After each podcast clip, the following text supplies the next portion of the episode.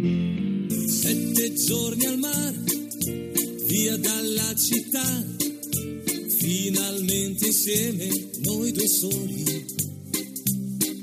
Sveglia accanto a te, poi dopo il caffè, passeggiate mano nella mano. Esta no es una semana cualquiera, con Luis Antequera y Mariate Aragonés.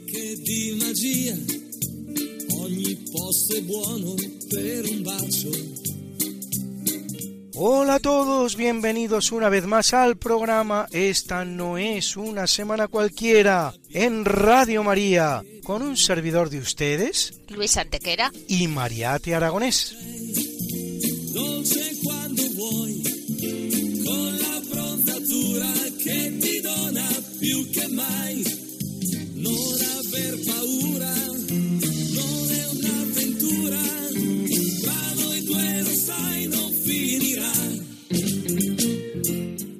Luis, ¿qué semana nos ocupa hoy? Hoy, Mariate, le damos un repaso a algunos de los hechos históricos ocurridos entre un 19 y un 25 de mayo. Una semana que no es una semana cualquiera, siete días, sette giorni, como dice nuestra sintonía, en los que han pasado a lo largo de la historia cosas que ni se imaginan nuestros oyentes, porque la historia es así, mejor y más fantástica que la más increíble de las fantasías. Comencemos pues. Pues allá vamos.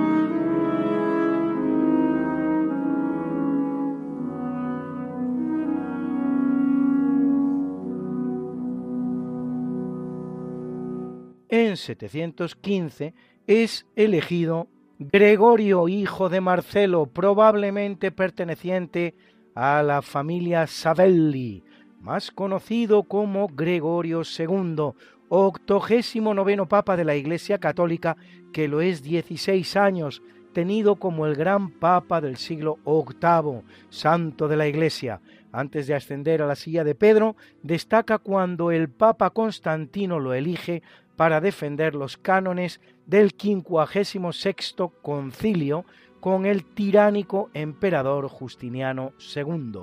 Una vez papa, restaura el monasterio de Monte Cassino, que será destruido por los aliados anglosajones durante la Segunda Guerra Mundial y repone también las murallas de Roma ante el creciente peligro sarraceno. Durante su papado, el rey Ain de los anglosajones funda en Roma la llamada Schola Anglorum, escuela de los anglos para auxilio de los peregrinos ingleses, un pueblo que había sido evangelizado apenas un siglo antes en tiempos de Gregorio I el Grande. Envía a San Corviniano y a San Bonifacio a predicar a los germanos, labor en la que también se implica el emperador Carlomagno, que por cierto lo hará con brutales modales, pasando a cuchillo a muchos de los que se negaban a abrazar el cristianismo. Se enfrenta a la iconoclastia del emperador de Bizancio León II Isáurico y en el concilio de Roma del año 727 proclama la doctrina romana sobre el culto a las imágenes. Lucha también contra la dependencia de Roma frente al imperio. En 822, muerto Alaquén I, Abderramán II es elegido cuarto emir de Córdoba, reinando 30 años. Fomenta las ciencias y las artes, atrae a Córdoba a muchos sabios de su época, introduce el sistema indo-árabe de numeración decimal en España, vale decir en Europa, España, por lo tanto, a la vanguardia de la ciencia una vez más.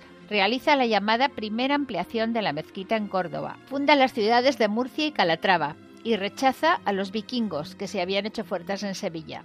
Pero es también el responsable de la persecución cristiana que culmina con las crucifixiones. Sí, ha oído usted bien crucifixiones de los mártires de Córdoba a orillas del Guadalquivir y de numerosas aceifas de pillaje contra los reinos cristianos, las cuales llegarán a puntos tan lejanos como Galicia, Barcelona o incluso Narbona, en Francia. Todo esto para los que hablan de la ejemplar convivencia que se produjo en España con el Islam, uno de esos lugares comunes que cala inexorablemente en un discurso histórico cada vez más lejano a la realidad y menos científico.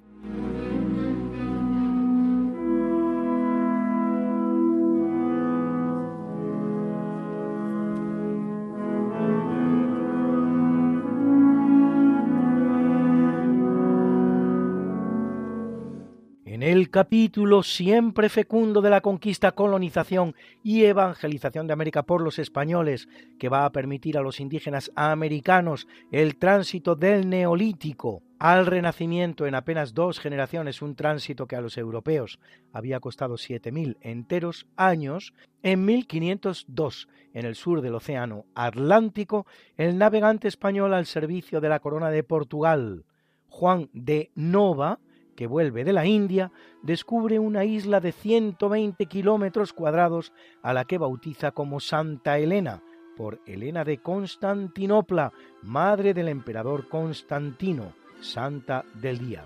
A 4.000 kilómetros de la costa americana y 2.000 de la africana, uno de los sitios mejor rodeado de agua que existen en el planeta, la isla reúne las condiciones perfectas para encerrar al hombre más peligroso del momento, un tal Napoleón Bonaparte. Lo que no pillará el citado presidiario es viruela, pues siete años antes de llegar a la isla, de la que sólo saldrá en un sarcófago, 25 años más tarde y 19 después de morir, es viruela, pues a pesar de pertenecer la isla a una potencia con la que España estaba en guerra, Inglaterra, la expedición de la vacuna de Javier Balmis, que financia el rey Carlos IV de España, tocará en ella, regalando a sus habitantes el tesoro de la vacuna, por lo que cuando llega Napoleón a ella,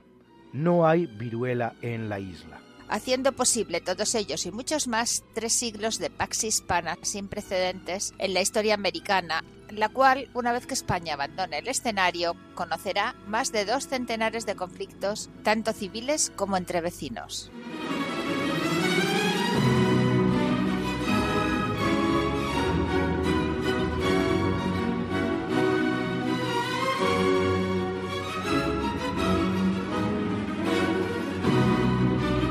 En 1555, tras el breve papado de Marcelo II, de apenas 21 días, es elegido Gian Pietro Carafa, más conocido como Paulo IV, vicentésimo vigésimo tercer papa de la Iglesia Católica, de la Orden Teatina, perteneciente a la poderosa familia napolitana de los Carafa.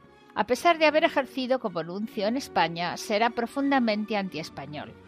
De hecho, es elegido a pesar de la voluntad del emperador Carlos V y se mostrará más proclive a Francia, oponiéndose a la elección imperial del hermano de Carlos, el español Fernando I.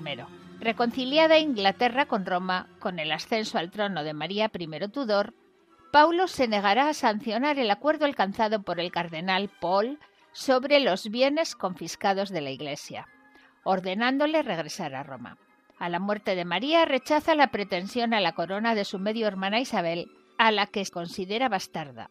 Reorganiza la Inquisición pontificia creada por Paulo III en 1542. Realiza numerosas reformas. Obliga a obispos y curas a residir en sus diócesis. Mediante la bula Cun Nimis Absurdum establece en Roma el gueto del Rione Sant'Angelo, barrio judío que ha llegado a nuestros días. Combate la simonía o colocación de parientes en cargos eclesiásticos, lo que no le exime de elegir a muchos parientes de los cuales, sin embargo, se avergonzará al final de su papado. destituyéndolos. Conocedor del griego y del hebreo, escribe alguna obra de carácter escolástico.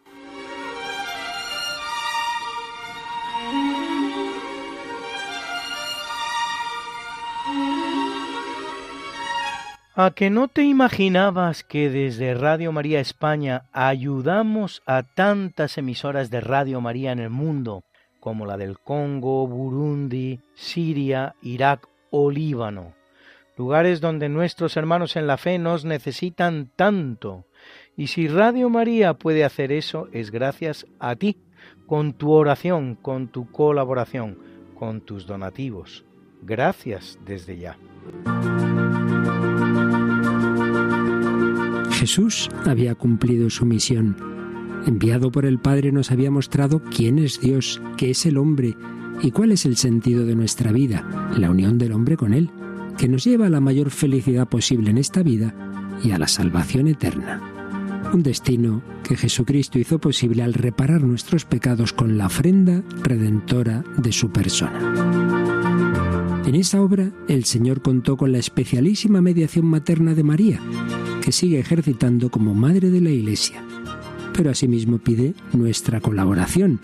Id también vosotros a mi viña. Radio María no tiene otro fin que el de responder a esa llamada y colaborar con la Iglesia en su misión evangelizadora en el mundo, en el que ya está presente en más de 80 países. Para que pueda seguir esa expansión en España y muchas otras naciones, realizamos nuestra campaña de mayo. Esperamos contar un año más con oración, sacrificio, testimonio y donativo. Puedes informarte de cómo colaborar llamando al 91 822 8010 o entrando en nuestra página web radiomaria.es. Con María al servicio de la nueva evangelización.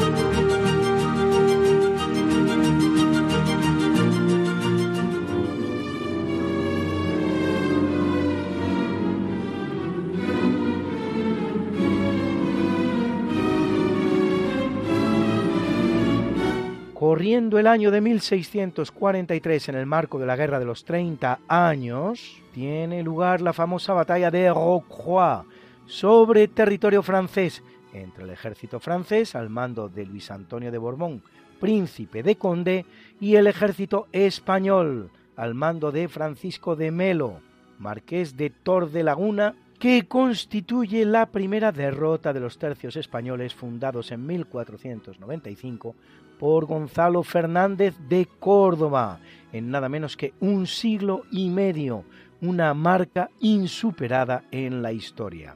La derrota supone indiscutiblemente un revés importante para los intereses españoles y de hecho, de resultas de la Guerra de los 30 años, España perderá sus posesiones holandesas, aunque aún le quedan en la región flamenca las belgas. Pero no marca, ni muchísimo menos, como sostienen tantos historiadores anti-españoles, muchos de ellos españoles, el final de la hegemonía mundial de España, la cual no se producirá hasta la batalla naval de Trafalgar en 1805. Por cierto, con un importante repunte de dicho poderío durante el reinado de Carlos III.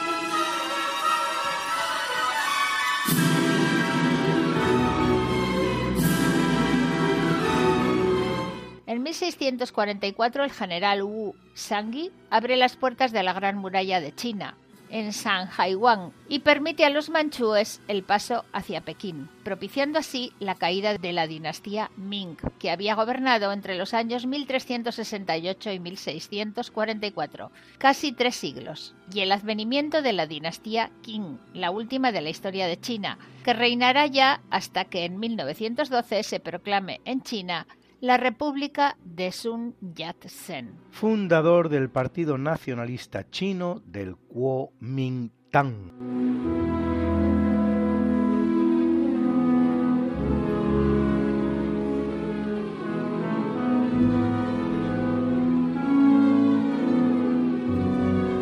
En el año 1798 del puerto francés de Toulon con 320 navíos y más de 50.000 hombres, que incluyen un buen número de intelectuales y científicos, zarpa Napoleón para combatir a Inglaterra en Egipto y tratar así de echarla del Mediterráneo.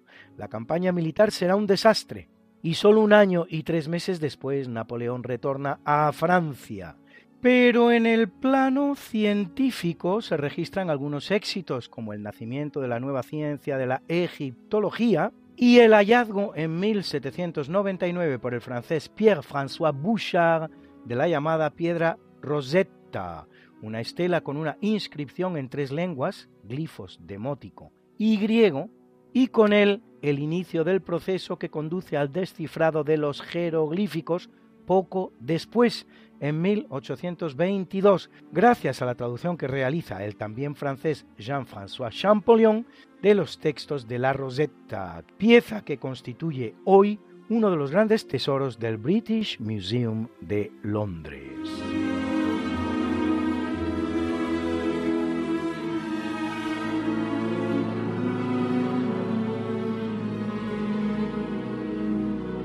En 1810 en Buenos Aires culmina la Revolución de Mayo, que ante la inestabilidad de la España peninsular, ocupada por los franceses y gobernada por José I Bonaparte, depone al virrey español Hidalgo de Cisneros y organiza una junta de gobierno que en ese momento se considera depositaria de la legitimidad borbónica, lo que no es óbice para que a partir de entonces los criollos porteños empiecen a acariciar la idea de la independencia la cual se termina proclamando el 9 de julio de 1816 en San Miguel de Tucumán. Tres años después, en la misma fecha, se promulga la primera constitución argentina.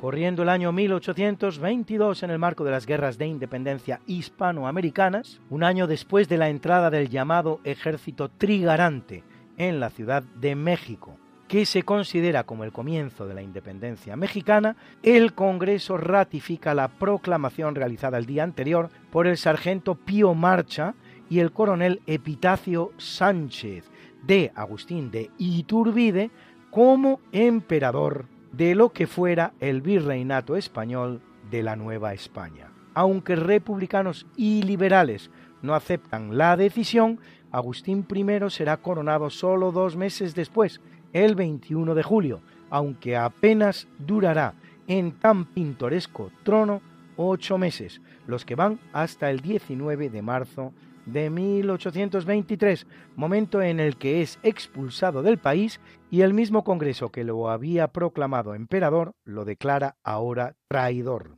con pena de muerte si vuelve a pisar suelo novohispano. Iturbide vagará por Italia, Suiza, Bélgica y Londres, pero el 14 de julio de 1824 se halla de vuelta en México. Reconocido y detenido, será efectivamente fusilado el 19 de julio de 1824 en Padilla, en el estado de Tamaulipas.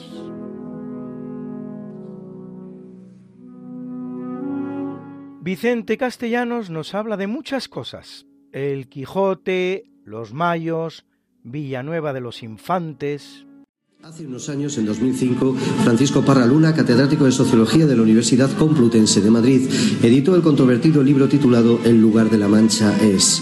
Parra Luna estaba al frente de un prestigioso equipo de investigadores y aplicó un método sistémico basado en que Cervantes efectivamente describe sitios, personajes y una época reales. De acuerdo con este método, las distancias que recorre el Quijote y las jornadas que tarda en recorrer cada distancia son absolutamente empíricas. En consecuencia, este equipo estableció un mapa basado en distancias que arroja luz definitiva al misterio sobre el origen de Don Quijote, ese lugar de la Mancha del que Cervantes no quería acordarse, entre comillas. Y ese lugar es Villanueva de los Infantes, situado en el corazón del campo de Montiel y hoy considerado uno de los diez pueblos más bonitos de España. El canto del Mayo a las damas en Villanueva de los Infantes, ritual profano que las rondas del lugar repiten año tras año en la noche del 30 de abril, amanecer a mayo, viene a corroborar la teoría del profesor Parra Luna. Este canto es una manera de agasajar a la mujer amada o de rondarla, y su tradición se mide en cientos de años. Al respecto, en el capítulo 13 de la primera parte del Quijote, editada en 1605, Cervantes se recrea en una oda del protagonista a su amada Dulcinea. Sus cabellos son de oro, su frente campos elíseos, sus cejas arcos del cielo, sus ojos soles, sus mejillas rosas, sus labios corales, perlas sus dientes, alabastro su cuello, mármol su pecho, marfil sus manos, su blancura nieve. Para componer este texto de alabanza es indiscutible que Cervantes tuvo que escuchar el Mayo a las damas de Villanueva de los Infantes y adaptarlo en su novela, pues coincide en la descripción de la dama y los epítetos son los mismos. El Mayo se canta en muchos pueblos de La Mancha, pero solo en Villanueva de los Infantes coinciden las alabanzas con el texto cervantino. En la actualidad, más de 400 años después, los mayos a las damas se siguen repitiendo con el mismo texto. He aquí el ejemplo de la rondalla refajos, blusas y boinas que lleva la friolera de 54 años saliendo de Mayos y cuya versión escuchamos a continuación como corroboración de esta prueba o evidencia histórica que nos hace pensar que efectivamente Villanueva de los Infantes es el lugar de la Mancha, la génesis del Quijote.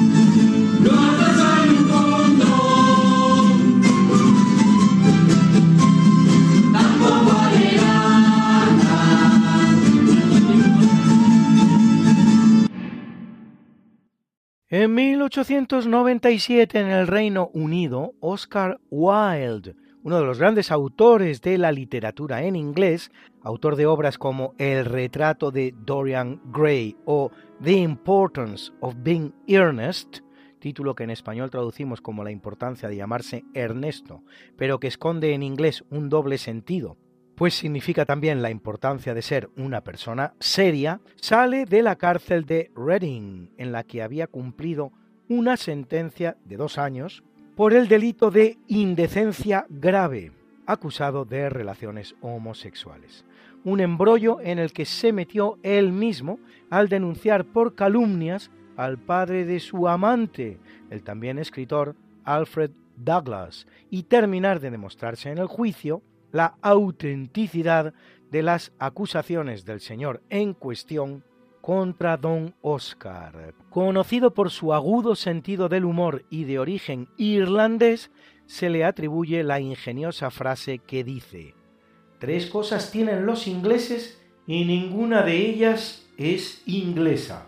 El té, que es indio, el whisky, que es escocés, y yo, que soy irlandés. Morirá joven, a los 46 años y en la indigencia, de una meningitis en 1900, muy poco después de salir de la cárcel. Y por cierto, arrepentido de su vida licenciosa, lo que expresa en su obra De Profundis, escrita en prisión y convertido al catolicismo, tanto que al salir de prisión pidió un retiro espiritual a los jesuitas, que estos, por cierto, le negaron. De la Iglesia Católica había declarado ingeniosamente, apenas es para santos y pecadores, para la gente respetable, basta con la anglicana.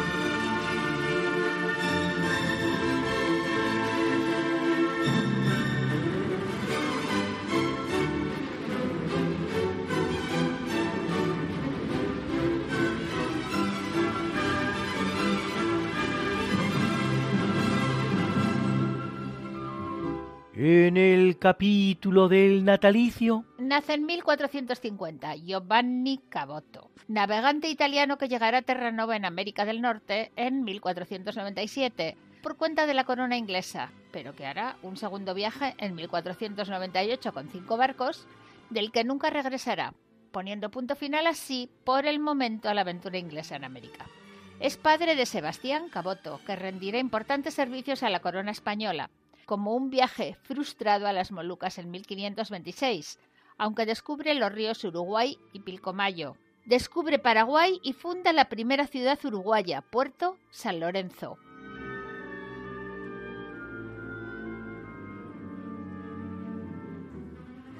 Nace en el año 1593 el holandés Jacobo Jordans, gran pintor barroco, discípulo del inimitable Pedro Pablo Rubens, grabador ocasional y notable diseñador de tapices, especializado en escenas costumbristas y mitológicas, autor de obras como El rapto de Europa o La familia del pintor en el Prado.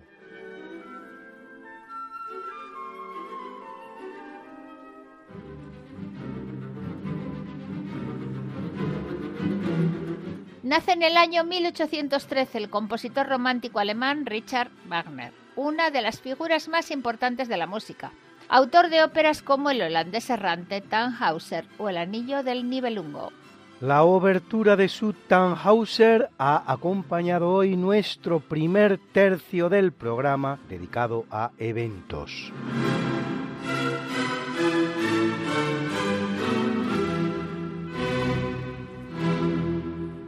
En 1890. Hijo de un erudito confuciano, nace Nguyen Sin Kung, más conocido como Ho Chi Minh, traducible como el que ilumina en la lengua vietnamita. Líder indiscutible del movimiento independentista vietnamí contra el ejército colonial francés y de ideología inequívocamente comunista. De hecho, se encuentra entre los fundadores no solo del Partido Comunista Vietnamí, sino también del mismísimo Partido Comunista francés. En 1954, tras nueve años de guerra contra los franceses, logrará la independencia y será proclamado primer presidente de la República Democrática de Vietnam, de ideología comunista naturalmente, un sello que imprime tan a fuego que al día de hoy Vietnam es todavía uno de los cinco únicos países netamente comunistas que quedan en el mundo, junto con China, Corea del Norte, Cuba y Laos. Si se dan ustedes cuenta, tres de los cuatro escritos con C de comunista. Curiosa paradoja. Desde 1955 le tocará hacer frente a una nueva guerra, esta vez contra los Estados Unidos, eso sí, dentro de una guerra civil que le enfrenta también a vietnamitas anticomunistas, derrotando en 1975 nada menos que al gigante Yankee, que no por ello dejará de ser la gran potencia mundial, de igual manera que no dejó de serlo España por perder en Rocroi, como hemos tenido ocasión de ver más arriba. Amén de militar y político, Ho Chi Minh era periodista, escritor y poeta, capaz de escribir en vietnamita, chino y francés, y traductor de ruso.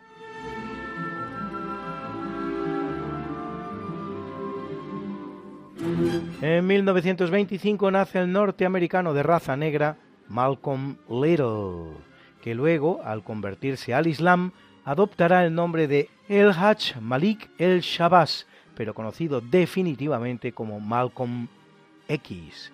Hijo de un líder de la causa negra asesinado cuando Malcolm apenas tenía seis años, él mismo pasará por la cárcel, donde se convierte en líder del movimiento Nación del Islam, que abandonará después para fundar la Muslim Mosque y la Organización de la Unidad Afroamericana, desde los que lucha contra la segregación racial desde postulados muy violentos, en contraposición a otros activistas como Martin Luther King, más que la inclusión y la equiparación, preconiza el odio al blanco y hasta la creación de una nación solo para negros en el sur de los Estados Unidos.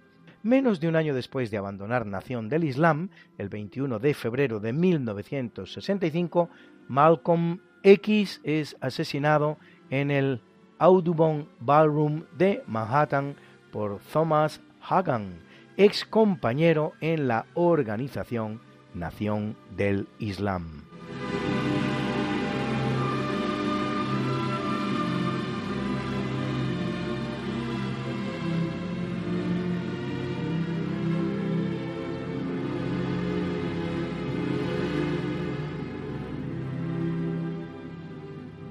Y nace en el año 1974 la excelente soprano y compositora francesa Christelle Madeleine Joliton, más conocida como Emma Chaplin, que comienza en el mundo del canto clásico, pero obtiene sus mejores éxitos con un estilo que se da en llamar neoclassical electropop o rock alternativo, para lo que, de hecho, asómbrense, tuvo que empezar a fumar, y no cualquier cosa, sino hasta dos paquetes de cigarrillos al día, y con cuya obra hacemos esta preciosa pausa musical.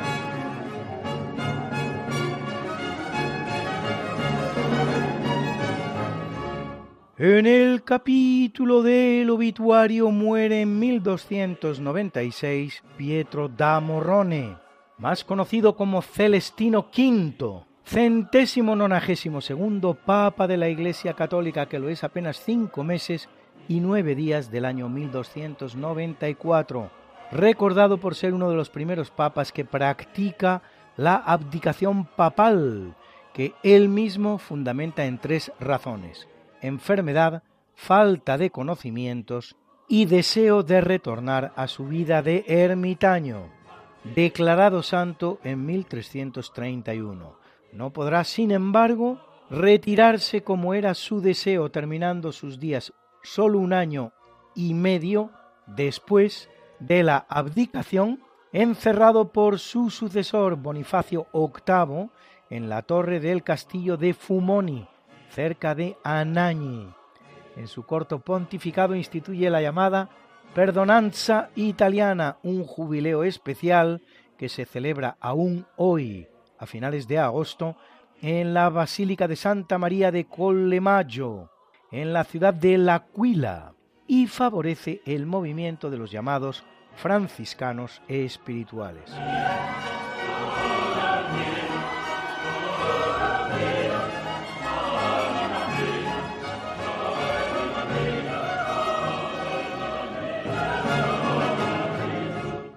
1423 fallece Pedro de Luna, el llamado Papa Luna, antipapa español, entre los años 1394 y 1403, diez años, bajo el nombre de Benedicto XIII, uno de los tres papas que convivieron durante un determinado periodo del llamado Cisma de Occidente, que dura 40 años, los que van del 1378 hasta el 1417. Dividida ya la Iglesia en dos sedes papales, Roma y Aviñón, al morir el Papa de Aviñón Clemente VII, Pedro de Luna es elegido su sucesor por 20 votos de 21. Francia, no obstante, se opondrá al nuevo Papa por ser súbdito de la corona de Aragón y no de la de Francia, y haber demostrado no ser tan manejable como sus antecesores. En 1398 le presiona para que renuncie a la tiara, a lo que Benedicto XIII se niega alegando un daño irreparable a la Iglesia y tiene que huir hallando refugio en Nápoles. Su papado es reconocido ahora solamente por los reinos de Castilla, Aragón, Sicilia y curiosamente Escocia, cuya Universidad de St. Andrews había fundado él mismo. A su muerte, su línea papal continuará en la persona de Clemente VIII, si bien ya sin crédito ninguno. Personaje del máximo interés, tenido por el hombre más sabio de su época, con una de las mejores bibliotecas del mundo. Su cráneo, conservado en las condiciones más calamitosas imaginables, desapareció en el año 2000, robado por unos jóvenes, pero fue recuperado. La expresión seguir en sus trece, aplicada a alguien obstinado, está relacionada con su persona y con el ordinal del nombre que adopta para regir la Iglesia, pues se negó a abdicar del papado.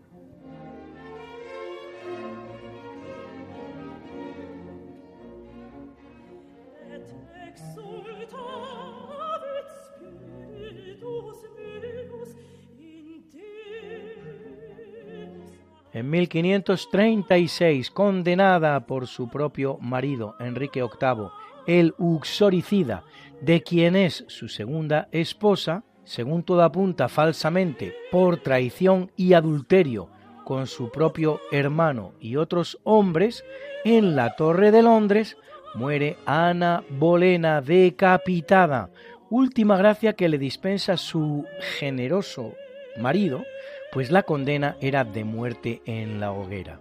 La bella Ana Bolena había sustituido en el corazón del cruel Enrique a su primera esposa, Catalina de Aragón, pero consigue algo inusual en la época, cual es convencer al rey de que no lo hará beneficiario de sus favores hasta que no case con ella, para lo que el rey removerá Roma no con Santiago, sino con Londres, llevando a la ruptura de la Iglesia de Inglaterra con el papado solo para conseguir el divorcio de su primera esposa, Catalina de Aragón, como se sabe, hija de los reyes católicos, y poder casar con Ana. El matrimonio durará escasos tres años y fruto del mismo nacerá una niña que será la futura Isabel I de Inglaterra y al parecer hasta otros tres abortos que habrían terminado con la paciencia del uxoricida. Parece que al conocer que iba a ser decapitada con una espada de doble filo y no con un hacha, habría exclamado No tendrá problema el verdugo, tengo un cuello muy fino. Seré conocida como la reina sin cabeza. Peor lo tendrán sus compañeros en la condena, sometidos a terribles torturas. Se le atribuye la composición de la canción Oh Death, Rock Me Asleep. Oh muerte, acúname dormida.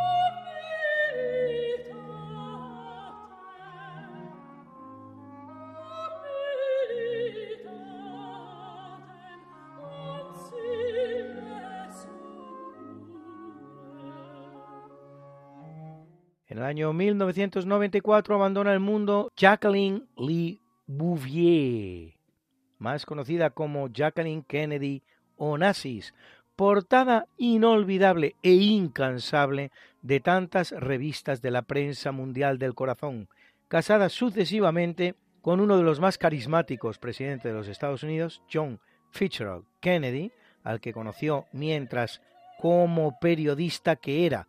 Le hacía una entrevista, y con el gran magnate griego Aristóteles Onassis.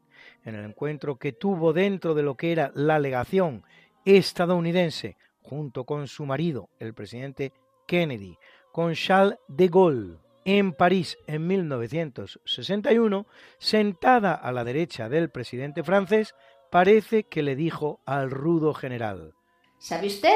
Yo tengo un ascendiente que era francés. Su apellido Bouvier, de hecho, era francés, aunque tuviera que remontarse nada menos que seis generaciones para encontrar a su abuelito galo, a lo que el soldado convertido en presidente de los franceses habría respondido algo así como Pues yo los tengo todos, señora mía.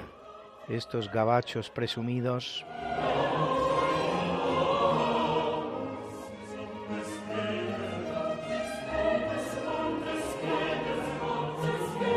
Muere en el año 2014 Wojciech Jaruzelski, militar y político, presidente de Polonia, que aunque de ideología comunista, tomará el poder para evitar precisamente una invasión soviética del país. Y luego, triunfante, ya la revolución del sindicato Solidaridad alcanzará un acuerdo con su líder, Lech Walesa, para convocar elecciones libres, en las que ganará precisamente Lech Walesa en 1989.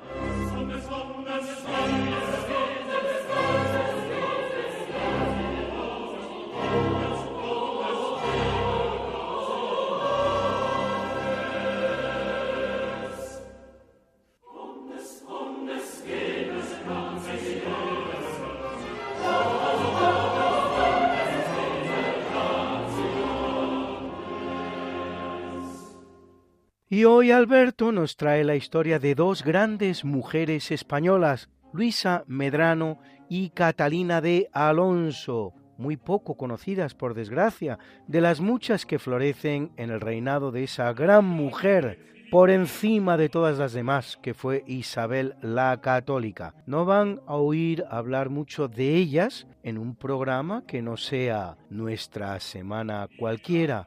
Escuchen, escuchen. Luisa de Medrano, también conocida como Lucía de Medrano, nació en pueblo de Soria en el año 1484. Era de familia noble. Su padre murió cuando ella tenía tres años luchando en la guerra de Granada contra los moros. Y entonces la reina Isabel Católica llamó a su familia y educó a los siete hijos que tenía con ella y con sus infantes. Tuvo como profesor a Beatriz Galindo, a Nebrija. Esta señora fue toda su vida muy estudiosa y destacó por ser una gran latinista, una persona muy culta y muy sabia. En el año 1508 sustituye a Antonio Nebrija como profesor en la cátedra de la Universidad de Salamanca. Es probablemente la primera mujer que ha sido catedrático en Europa de universidad. Cuando más tarde se retire Nebrija, ella continúa siendo catedrático. Bueno, esta señora muere joven en el año 1527 y se tiene pocas referencias de ella, únicamente que fue una gran poetisa y según un compañero suyo de la universidad, el sabio italiano Lucio Marineo Silico fue una mujer de extraordinaria belleza y juventud y no había ningún hombre, según el sabio italiano, que supiera más que ella. Otra mujer coetánea suya fue Catalina de Alonso. Hay pocas referencias, solo hay tres referencias de ella, pero se sabe que participa en la guerra de Granada por unos documentos que testifica que se le paga 15 maravedís a día y 3.000 al año por su profesión, que es más que nada maestra de pólvora, o sea que era la que suministraba la pólvora a los ejércitos españoles. Es raro pero no dejaba de ser usual, puesto que las ordenanzas de los gremios permitían a las mujeres que se quedaban viudas seguir con la labor de sus maridos para que no se muriesen de hambre. Y entonces esta señora debió aprender el oficio de su marido o de su padre. El marido vivía cuando ella recibe este sueldo pero era de los que conmovían lombardas. Sabemos también que tenía un oficial a sus órdenes que era su ayudante en manejo de la pólvora. Poco más se sabe de esta señora, únicamente queda esto por reflejar que en tiempos de Isabel de Castilla los oficios de la mujer eran los que querían ser. Pues esto es todo y buenos días.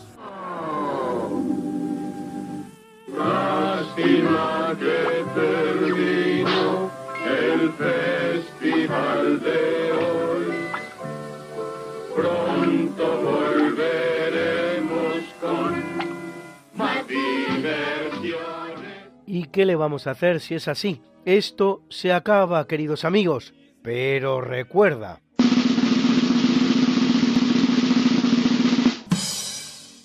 La verdad circula por un solo camino, recto y llano. La mentira circula por muchos caminos, tortuosos y empinados. Ludovico Antiguo. Y de igual manera que lo hacemos en cada programa, presentamos para terminar la mucha buena y variada música que nos ha acompañado hoy como siempre. Y en el tercio de eventos la obertura de la ópera Tannhäuser de Richard Wagner era la Frankfurt Radio Symphony Orquestra que dirigía Andrés Orozco Estrado. En el natalicio hemos escuchado la primera sinfonía en do menor, opus 68, cuarto movimiento de Johannes Brahms. Era la Berlina Filarmónica que dirigía en esta ocasión Claudio Abbado. Y en el obituario, el Magnificat en Re mayor BWV 243 de Johann Sebastian Bach. Era el Concentus Musicus Vina y el Arnold Schoenberg Coa, dirigidos por Nikolaus Harnoncourt. Eran las sopranos Christine Schäfer y Anna Corondi, la mezzo Bernarda Fink, el tenor Ian Bostrich y el barítono Christopher Maltman. Y muchas piecitas para amenizar nuestras pausas musicales. Oh Death Rock Me Asleep, Oh muerte, acúname dormida, posiblemente de Ana Bolena poco antes de ser decapitada, cantaba Julian Bird, al laúd Ron McFarlane. También un maravilloso tema, Spente le stelle, Apaga las estrellas, compuesta por Emma Chaplin e interpretada por Emma Chaplin. Y también una maravillosa expresión de la excelsa música popular española. Era el Mayo de Villanueva de los Infantes, anónimo, pero reproducido, en todo caso, su letra, naturalmente, nada menos que en El Quijote, piedra de toque de la literatura universal, interpretada por el grupo Refajos, Blusas y Boinas, de Villanueva de los Infantes. A que teníamos razón. La historia, ¿cómo es? Y no como nos gustaría que fuera. Hasta el próximo programa. Se despiden de ti, Mariate Aragonés y Luis Antequera. Pero yo te veo muy pronto en el programa de Javier Ángel Ramírez, Diálogos con la Ciencia, el jueves a las 12 de la noche, o lo que es lo mismo, el viernes a las 0 horas, con nuevos episodios de nuestra apasionante historia. No te lo pierdas. Les hemos ofrecido en Radio María Esta no es una semana cualquiera, con Luis Antequera y María Te Aragonés.